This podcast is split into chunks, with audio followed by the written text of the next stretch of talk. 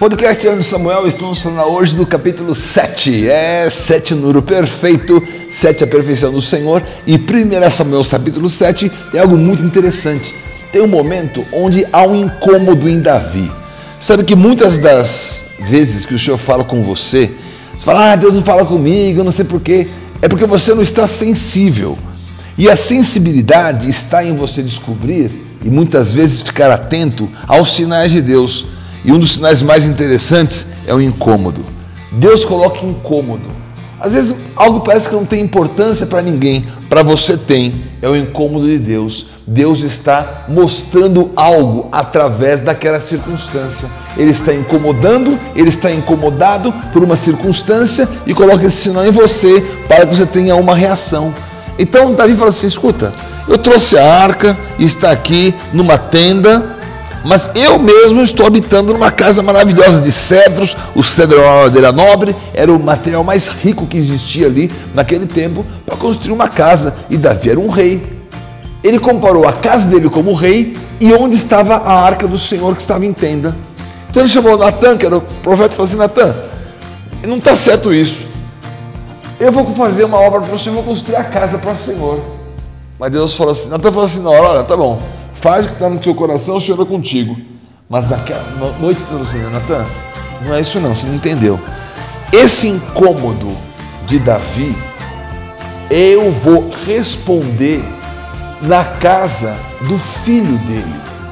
Ele não vai construir, porque eu não pedi para ele construir. Aqui é algo muito interessante, né? Porque Deus falou assim: eu não quero uma casa, mas eu vou fazer para você uma casa, e o teu filho vai fazer uma casa para mim. Porque parece que Deus é tão complicado, né? Por que eu não posso fazer para ele aquilo que eu, que eu quero fazer? Que mal tem fazer uma casa para o Senhor? É que tudo no mundo espiritual tem uma medida, tem um tempo, tem uma ativação, tem uma conexão. Não é fazer uma obra qualquer, o que Deus tem, a profundidade dele é muito maior do que a nossa profundidade. E por isso, o entendimento espiritual e a aliança que se pode andar e governar, ela tem uma dimensão completamente diferente do que os homens jamais poderão entender ou poderão imaginar. Agora, no seu espírito, você tem uma revelação. O Senhor quer fazer uma casa para você. Então ele disse: Olha, eu te faço uma casa, Davi. Essa casa que eu vou te fazer é uma marca que vai estar no seu filho. Por quê? Eu não pedi nada para você. Eu te dei descanso, eu que te me presa na malhada das ovelhas, eu que coloquei você como príncipe sobre Israel, eu que fui contigo nos seus caminhos, eu preparei um lugar para o meu povo, eu que dei a terra. Tudo foi o Senhor que fez. Através da nossa instrumentalidade, quando nós não roubamos a glória do Senhor. Agora ele diz assim: olha, quando você morrer, então o seu descendente vai estabelecer o reino, vai me edificar uma casa, eu vou estabelecer o seu trono para sempre. Eu serei por pai, ele me será por filho, e se vier a transgredir, castigá-lo-ei com varas de homens e com açoites dos filhos dos homens, mas a minha misericórdia não se apartará dele como a retirei de Saul, a quem tirei de diante de ti. Porém, a tua casa, o teu reino, serão firmados para sempre diante de ti, teu trono será estabelecido para sempre. Segundo essas palavras que o Senhor falou então na visão a Natã. Eu gosto da palavra firmado, eu gosto da palavra estabelecido, porque são duas marcas que o Senhor colocou em cada um de nós para que a obra dele tivesse uma consequência. A obra do Senhor não estava limitada ao tempo de Davi. Ele disse: Davi, o que eu vou fazer não, não é só com o teu tempo. Nós vemos pessoas hoje muito preocupadas em que Deus faça alguma coisa na vida delas, porque elas estão vivas. Eu quero ver, eu quero ver o que Deus vai fazer. Olha, deixa Ele fazer e você entrega para Ele. A continuidade não está em nós, a continuidade está no Senhor, depende dele e não depende da nossa própria atividade. Isso é tão sério, porque o Senhor disse: Olha, não é essa relação que eu estou esperando, Davi. Isso não é com você, isso é com o seu filho. Eu fico feliz porque eu vejo que Deus tem planos para o meu filho, planos para a minha filha. O Daniel com 13 anos agora e a Sofia com 15 anos. O Senhor tem planos. O Senhor vai colocar esses planos, esses planos vão ser estabelecidos e essa marca poderosa de que o Senhor firma e que o Senhor estabelece, essa marca sempre estará sobre a nossa vida. Então o que ele disse? Nessa relação de pai e filho, ele está dizendo que o filho de Davi, quem é o filho de Davi? É Jesus. E a figura do pai é Deus. Quando o pai se entregou a Jesus, Deus deu a Jesus todas as coisas e fala assim: todo o domínio me foi dado nos céus e na terra. Com quem está o domínio agora? Está com o pai? Está com o filho, é Jesus. E o que fez Jesus? Ele estabelece uma casa para o pai no incômodo do Pai, de como resolver a situação celestial. Está enxergando isso? Começa a enxergar uma dimensão celestial. Não enxerga Davi e Saul, enxerga o filho de Davi e Salomão. Enxerga Saul, você vai enxergar que aquele é a oposição, né? Mas Davi e Salomão é a relação de pai e filho. Porque Deus, ele entregou o seu filho e o seu filho edificou para Deus uma casa, e Hebreus 6 fala: a qual casa somos nós. Nós somos a casa, nós somos a edificação, nós somos a marca daquilo que foi estabelecido, daquilo que foi fundado. E essa é uma grande verdade sobre as nossas vidas. Como o Senhor nos estabeleceu, como o Senhor deseja em nossa vida um cumprimento tão poderoso daquilo que Ele está fazendo. Ele está fazendo em mim, está fazendo em você uma obra que ninguém pôde imaginar que ela pudesse ser tão completa. Mas tenha certeza, o Senhor vai estabelecer. Ele vai estabelecer e vai firmar. São duas situações muito semelhantes. Né? Ele vai estabelecer o reino, versículo 16: o reino será estabelecido para sempre. Ele vai estabelecer o trono, vai firmar o trono e vai estabelecer o reino. E essa palavra de firmar, que é a palavra levantar, é a palavra hum, em hebraico significa estar levantando ou estar ressuscitando.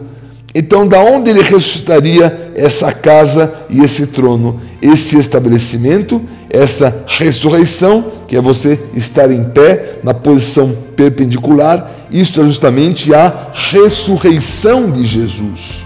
Quem vai ser firmado e quem vai ser estabelecido é o Senhor. Quando Jesus foi ressuscitado, essa palavra então estava se cumprindo. A palavra de que o relacionamento do pai com o filho, eles estão marcados através da casa. Quem essa casa é o templo do Deus vivo. Por isso ele fala, Davi, eu nunca habitei em templo feito por mãos humanas. Ué, mas não veio a glória de Deus, não encheu o tabernáculo, depois a glória de Deus não encheu o templo. Como é que Deus não habitou? A glória do Senhor habitou esses lugares, porque Deus quis marcar esses lugares. Então você entenda, a casa de Deus, tijolo, não é um lugar qualquer, é um lugar marcado por Deus. Mas a verdadeira habitação do Senhor somos nós. O que existe na casa do Senhor? uma placa na, na entrada, não, a placa está do lado de fora, né? A placa nem entra, né? A placa não está dentro da igreja. Dentro da igreja, do templo, está o que? O altar. Porque tudo é nomeado e marcado a partir de um altar. O altar é a marca, o altar é a presença da casa. Como na casa, você tem a mesa. Então, a mesa também existia no tabernáculo, porque essas visões são visões de uma coisa só. Quem o Senhor está estabelecendo? como trono e como casa. Está estabelecendo a filho de Davi. Quem é o filho de Davi, mais uma vez, é Jesus. Então, esse anúncio de que ele está construindo a sua casa, esse anúncio é para Jesus. É Jesus que está vivendo isso e ele está vivendo isso dentro de nós e através de nós e na marca que ele disse acerca da sua casa, eu vou firmar, eu vou falar. Mas você vai dizer, ué, mas Salomão foi a divisão. A queda de Salomão representou a divisão em e depois Jeroboão, porque isso é a figura da queda no céu. Ah, mas Salomão, com tantas alianças que ele estabeleceu, ele se perdeu. Isso é figura de Lúcifer no céu. Então todas as coisas humanas têm uma contrapartida espiritual. Deus não resgatou a Lúcifer, mas resgatou a Salomão, como resgatou em Davi, o filho dele. Onde estava Salomão na sua perdição? Estava em alianças falsas. Ele se desviou seu coração, mas o Senhor fez cair a iniquidade. Então ele diz assim: Olha, o seu filho eu vou castigar. Por que ele ia castigar o filho?